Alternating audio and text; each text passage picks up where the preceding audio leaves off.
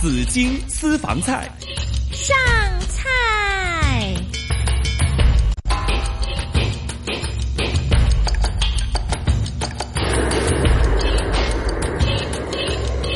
来到上午的十一点三十三分呢，继续呢是新紫荆广场。我们今天最后的一个环节就是紫荆私房菜哈，嗯私房菜里边非常荣幸可以请到非常忙碌的私房菜一姐娥姐来到这里哈， 娥姐，多謝大家。娥姐咧就娥姐就好好得意啊嘅，娥姐個頭咧好啊靚嘅。嗯 頭先我哋喺度研究佢啲頭髮點 解染到七彩咁啊樣。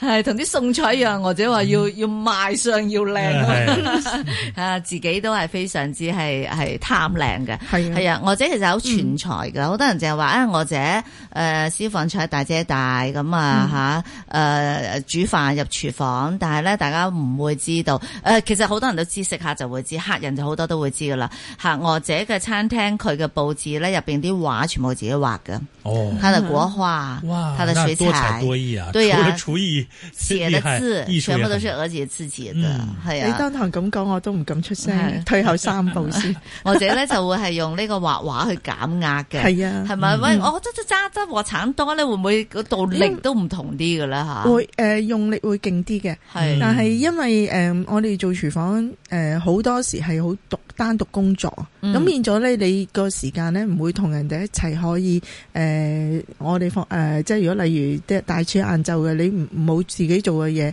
你會覺得。點樣過呢？係咪啊？嗯雖然我生活忙碌，但係因為我生活嘅忙碌呢，而係又兼夾煮餸、起餸嗰時係好急嘅，係，所以你成個人呢都會好活嗯好躍，緊張，好緊張，追追你點啊？你點啊？你點啊？點啊？哎嗯你點樣平靜翻落嚟呢？你要幾個鐘頭？唔通你喺度發呆咩？咁係你就睇自己嘅興趣啦。咁嗯我自己興趣就話，哇哇，你畫畫就係你抌低晒所有嘢。如果你唔全神貫注去睇嗰樣嘢、畫嗰樣嘢呢，嗯你係做唔到嘅。嗯，咁但係引申咗之後，原來畫畫下嗯係喎，放低嗰兩三個鐘頭啦，你個人會輕鬆好多、慢好多，分即係睇嘢會。係分開啲，唔使一樣，淨係嗰個同事，你快啲啦，咁慢，即係你你明唔明啊？人哋唔係你裏邊個肚條蟲又唔係你條腸，你係，追唔到人哋幾多嘛？第一我明㗎，係咯，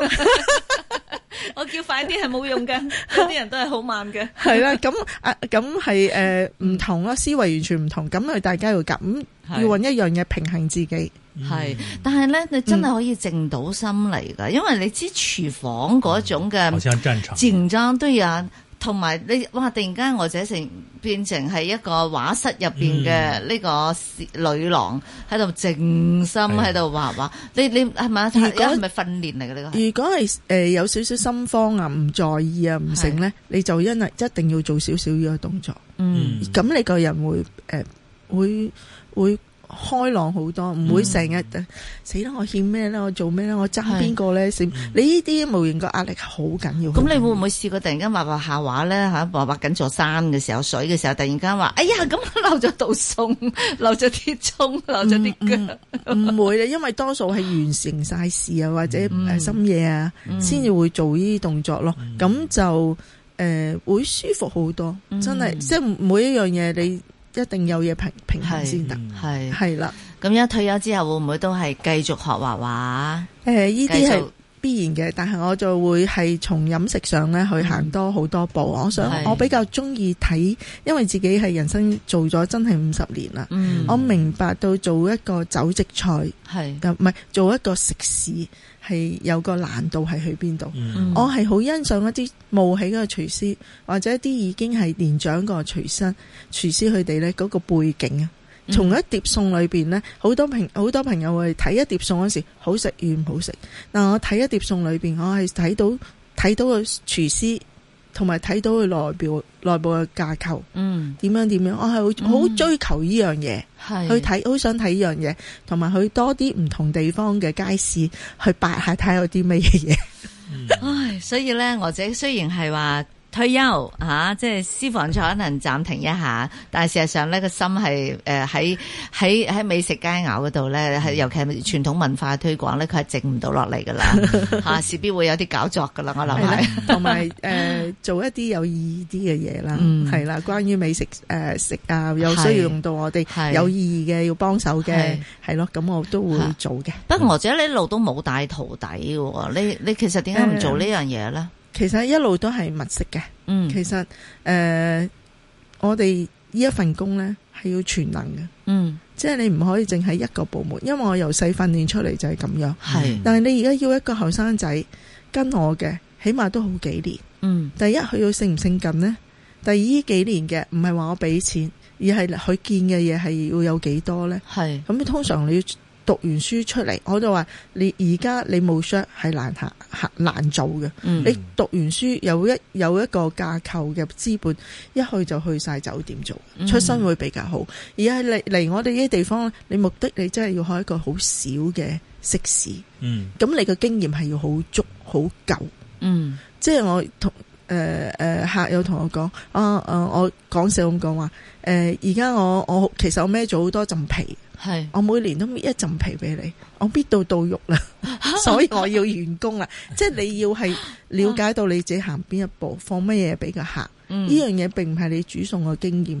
煮餸係一定有，但係你點樣去留住個客？嗯點樣唔俾唔俾即係唔俾你自己去到最高，嗯亦都冇俾你自己跌到去低。嗯咁你嘅生存空間會多好多，同埋你背後要顧嘅嘢，而家明而家係好多。哦，阿爸，我要我要做一個酒席菜，我要做一個圍堂，我要 set up 一間誒、呃小廚房。你嗯知而家資金幾大，嗯係咪啊？係咁啊如果我物色一個徒弟，我物色，如果我當得你係我徒弟嘅話咧，嗯即係等於我個仔，仲係啊慘過我個仔。我要成日顧住望住你，點咁我就一路都去睇，一路都去望，嗯無論男士女士都好，個堅持同埋毅力呢，係做每一行都需要嘅。嗯，你有冇試過㗎？有冇試過真係想即係睇中咗，以前我或阿者有啲緣爸分咁，樣以前我阿爸嗰代係有嘅，我哋少有，但係佢幾年之間佢都捱唔到嘅， 嗯去唔到啊你明？佢門路，我哋呢行門路唔係闊嘅，係窄嘅。係，是比较辛苦的。其实做厨房啊，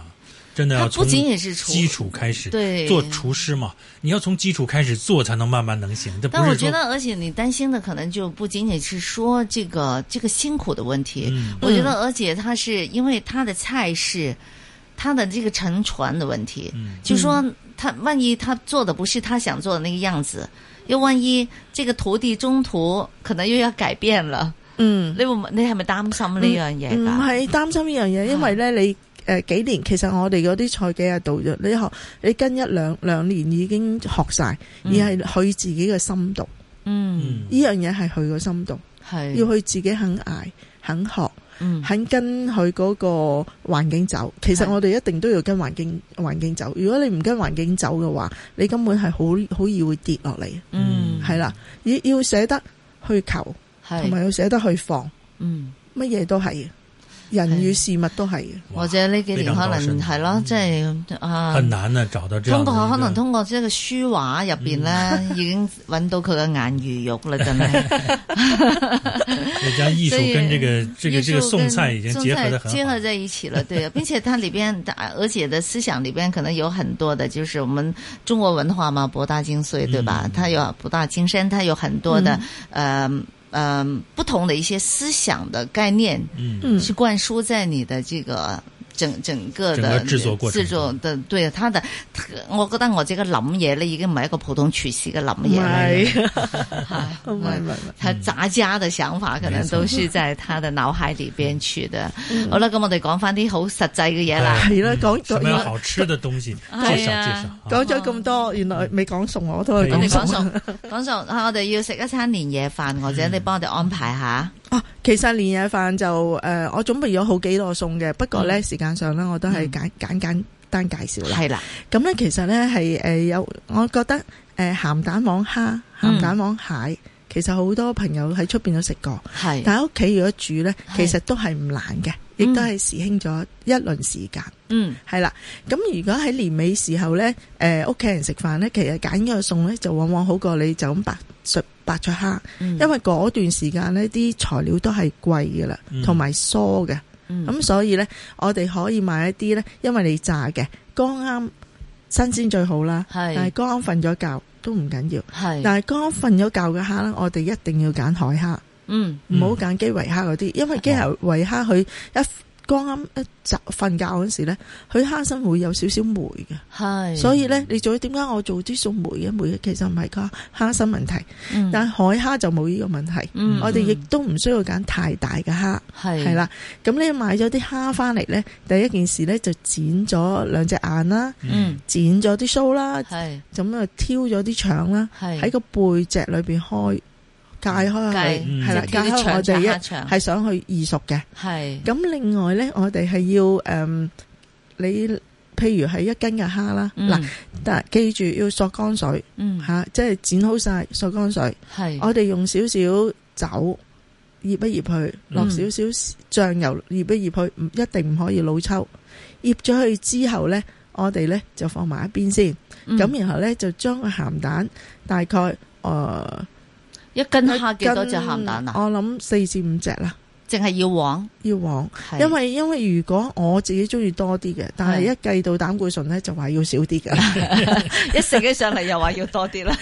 香啊，一食起上嚟就要 多啲啦。係好啦，咁樣然後跟住 咧，我哋就將個鹹蛋蒸咗佢。係嗯嗱咁樣坊間有好多會用牛油嘅，係但係我就想清一啲，我就唔想落油牛油我嘅，都因唔為中意已經夠牛油，因為牛油裏邊有少少酥香味，係你要接受得到，嗯你就落；接受唔到就情可唔好落。嗯係咁啦，將個蝦咁個誒鹹蛋黃蒸熟咗，嗯十不先搓爛佢先。係嗯蒸熟咗就係猜爛佢，搓爛佢，係好啦，咁又分開邊。咁蝦咧，然後跟住咧，我哋有醬油啦嘛，係撈咗佢之後咧，我哋落嗱，我比較中意係粉漿重啲嘅，嗯有啲係唔中意。我係我講我個人嘅做法係嚇係。咁然後咧，我哋將佢落誒落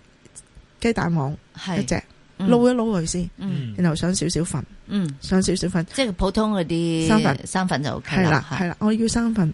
如果粟粉咧唔係唔好，粟粉做哦糕係好好嘅，係但係佢炸出嚟之後咧，嗰啲碎咧好多喺下邊啊。哦所以所以咧，就生粉會比較好啲。哇，你唔介意就粟粉都得，冇所謂嘅。咁、嗯我想將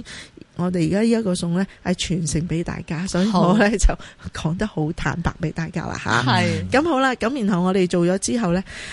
無奈咧，我哋一定係要有鑊有鑊油噶啦。嗯如果你冇鑊油，你根本係做唔到。但係趁住年尾咧，我哋咧就要油升炸起炸起，即係起發起發起咁樣係咧。我哋屋企一定會有一鑊油，所以我哋由年三十晚開始咧就有 有啲油喺度噶啦。啊係咁樣好啦，將個油燒熱咗佢，嗯唔需要太多嘅嗯吓、你要蝦浸個面多啲咁多，嗯多啲咁多。係吓個爐火一定要大。係如果係做唔到呢個模式呢，就唔好做，唔好嗯做呢個做法。反之你就慢慢去煎，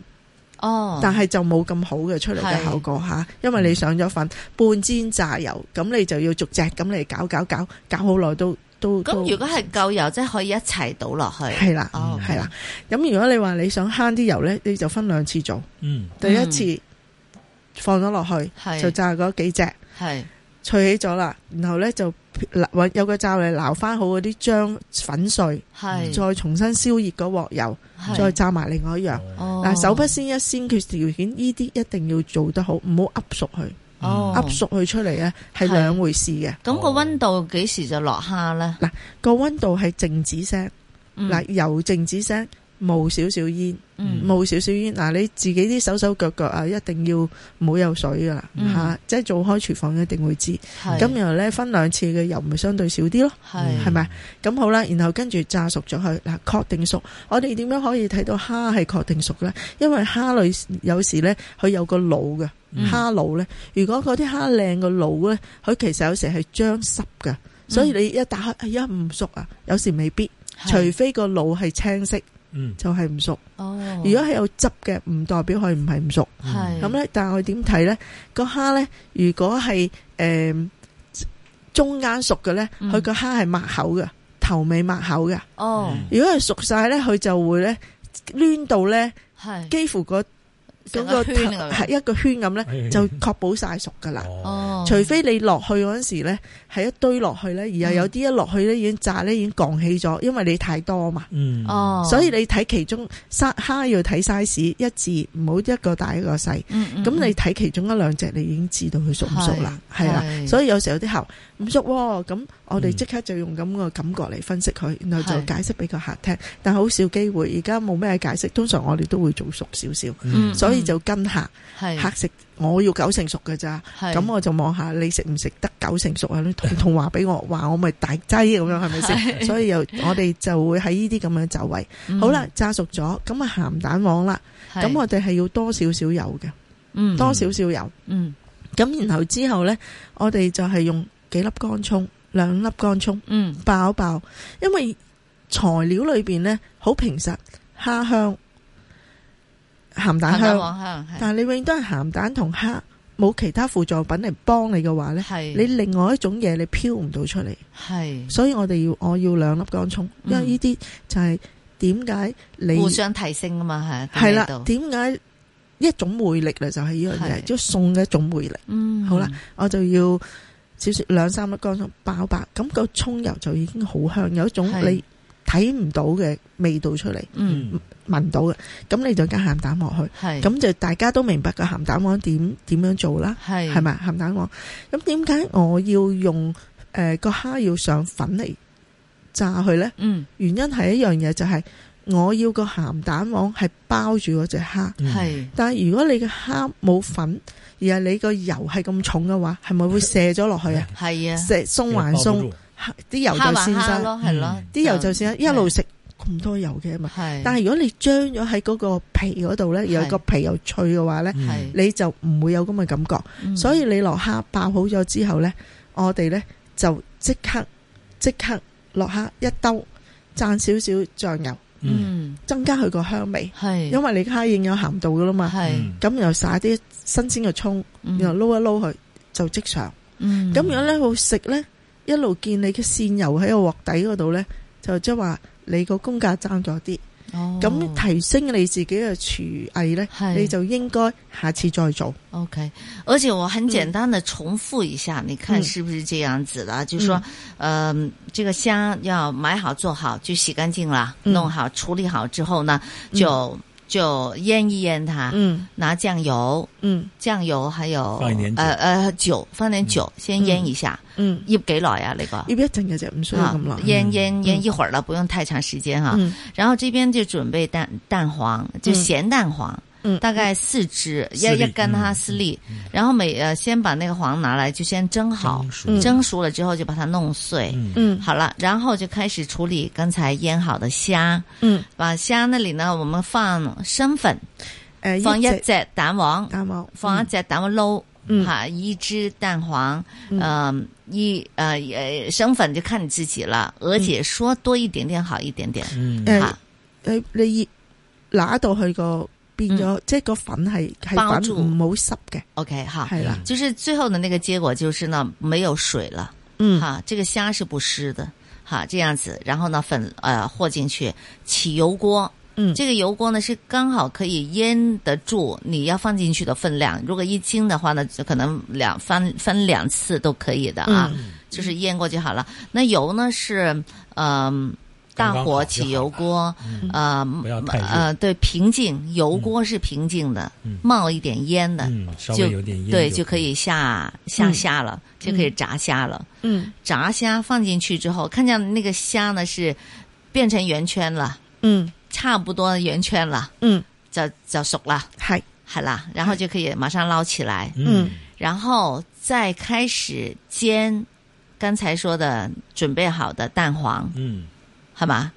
那个时候就系煎剩低嗰啲蛋黄，唔使煎不。是，不是不不是是，不是嘛、嗯 o k 好，然后再上锅下油，然后放两粒葱，来来来干来啊，葱两粒干葱，干葱我知道嗯，炒就说香，但是然后蛋黄放在里面开始炒，对是吧就是另外再起一个锅嘛。嗯啊，再起一个锅，就先把那炸好的虾捞起来之对，后放，在一边备用，放在一边，嗯然后再起锅放干葱，嗯然爆后香爆香，然后把这个蛋黄下蛋黄剩下的蛋黄放进去，呃嗯係啊一捞，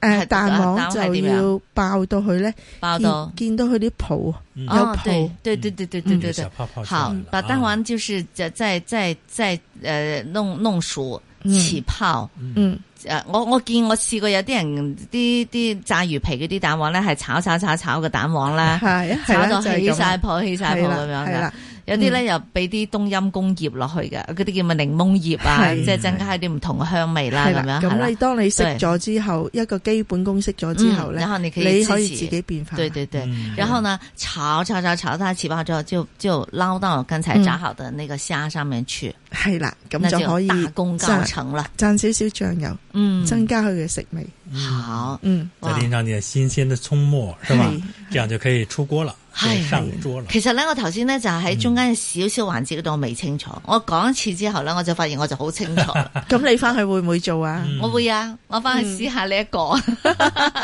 黃金炸蝦啊嘛，嗯嚇係啦那咁我覺得佢過年嘅時候就一定要有的一道菜。喺喺新年菜就叫黃金萬兩啦。咁你嗯哦做得好係色澤金黃係好靚。黃金萬兩哈黃金哈萬兩笑嗯， 嚇，咁蟹都得㗎係嘛？係咪同蟹樣都得嘅工嘅喺度差得不一多啊樣做法，一理通百理明嘅。係嗯嗯嗯嗯，就是千哥，你要不要試一下？当然是了，好没有问题。你说啊 OK 什么时间嘛？到你那儿去试一下 吧。到我呢，你来试我做的，是不是？你想试一 下？对，好，咁或者咧，仲會唔會仲有時間？仲有一個餸可以講嗱，我想介紹一個甜品啊，簡單誒唔係誒就唔簡單啦，但係嗯好多人識嗱，我哋個糯米釀紅棗嗯，嗱，十五粒紅棗啦，大概咁你就大概誒、呃浸佢十零分鐘嗯就去咗核，然後咧就將糯米粉一對一，總言之料黏手嘅滾水，係淥熟個糯米粉釀咗喺嗰個紅棗紅棗裏邊，哦糯米釀紅棗心太軟一邊，係咁我哋年尾一定要講誒、呃食湯圓啊、團圓啊咁樣係係咪？係係，我哋要一啲陳皮絲蒸一蒸佢陳皮絲，誒、呃嗯圓肉。嗯系啦，咁样然後咧就將佢姜，咁然後咧就將呢度咧做一個糖水，咁你落片糖啦，嗯係咪先？嗯咁咧心太軟咧，嗱你落一半一半做一半糖水，即係話係啦，咁你嗰個糯米釀紅棗咧，你可以蒸熟佢又得，嗯你可以用清水煮熟佢都得。係，嗱煮熟咗佢之後咧，用翻用翻佢嗰本身個水，咁、咁你頭先我咪講話有陳皮龍眼肉，誒、嗯係有少少姜，係咁然後撈埋一齊。嗯就滾一個好圓潤嘅糖水，嗯又有心意、心太軟咁樣，係然後跟住呢，你心太軟，今晚嗰啲誒摘摘摘摘摘枕頭啊，利是啊，大張大風啲哦，啦係喎， 係咪？咁就呢啲就可以自己做，就唔需要話你買湯圓啊或者嗯湯圓咁樣做，係咁佢又有好啦、驅風啦、陳皮啦嗯嚇，咁其實呢個糖水係幾好食嘅係。嗯糯米係係係生嘅糯米粉糯米糯米粉糯米粉，糯糯米米粉粉一大概對一嚿滾水，總言之佢唔黏手就得㗎。係剁咗咗，然後切咗佢長條細細，個紅棗浸一浸佢啦， OK，咁係然後就挑核釀咗喺裏邊。嗯咁咧你可以蒸，你係可以滾。嗯如果你滾咗嘅糯米水嘅，你咪係冚誒將佢冚巴誒冚巴埋一齊，即係係然後做一個糖水。係如果係正咁樣，你就好簡速。嗯咁但係如果我哋做咧，我就會燉好咗中糖水先，哦嗯然後放落去，係咁出係嚟嘅即係嗯煲定啲糖水先，跟住就擺埋落去，嗯係啊啦，又你得係要煲。係煲咧就濃，燉就燉就香清清清香，係咁嗱嗱，即即係好，因為好快速又簡單，講到俾你聽咧，咁然後你翻去自己思考下。嗱，呢係啲可以早做定，但係咧就令到屋企人好開心。你係啊，唔需要唔需要誒誒誒做好簡好多嘅嘢，就定喺雪櫃，嗯即係要做滾滾去。係咁就紅棗有冇講究啊？我姐嗱，紅棗一定要買自己自己去核嘅。係嗯因為如果係挑咗核嘅話咧，佢要有啲防腐劑，佢要做得到，所以佢個哦佢個紅棗會帶的咁多酸味㗎。哦你所以自己買大粒少少嘅紅棗，嗯以而家嘅雞心棗啊都叫大係啊大粒好嘅，唔大係粒細粒嗯㗎。嗯係啊，我即係我心諗我呢啲係咪雞心棗嚟嘅？雞心係棗啊咪應該手細粒嘅咩？但係好大粒嘅而喎，家我哋哋要跟時代 進步吓，揾唔翻嗰啲細粒，咁你 就就就就挑咗去做咗佢。係咁我覺得誒，呢、個心意係對，仲更加升級個係湯啊圓。，正啊，嗯，吓呢個就係紅棗心太丸啊，嗯係啦，咁你可係呢個以糖做水做一個一個糖水。咁係你新年啊，嗯誒誒，你裏邊有含義又有糕啦、年糕啊、步對步高升啊，對總之你噏乜嘢咧，好嘢佢都喺呢碗糖水裏邊嘅。嗯非常好，两个菜，大家一个菜一个糖水，都是在新年年夜饭的时候，大家都可以尝试的哈。 嗯，今天非常谢谢娥姐来到这里和我们分享。好，好，等你呢搞定了你的這個吓，即係你真係可以退休嘅時候咧，我哋再講，我哋再講下其他嘅嘢。好啊，係啦，好啊我哋要請我哋嘅御 廚，我哋等自着己你说，我们自己私什房么时候菜再嘅去试一下呢？御廚，要嚟就將好多傳統嘅餸菜嘅做法分享俾大家聽。嗯好多謝晒大家，嗯謝謝娥姐，多謝多謝，新春快樂！大家咁啊話。送首歌俾你聽《尋啊夢園》啦，亦都多謝聽眾朋友嘅收聽，我們星期一再見啦，好拜拜，拜拜。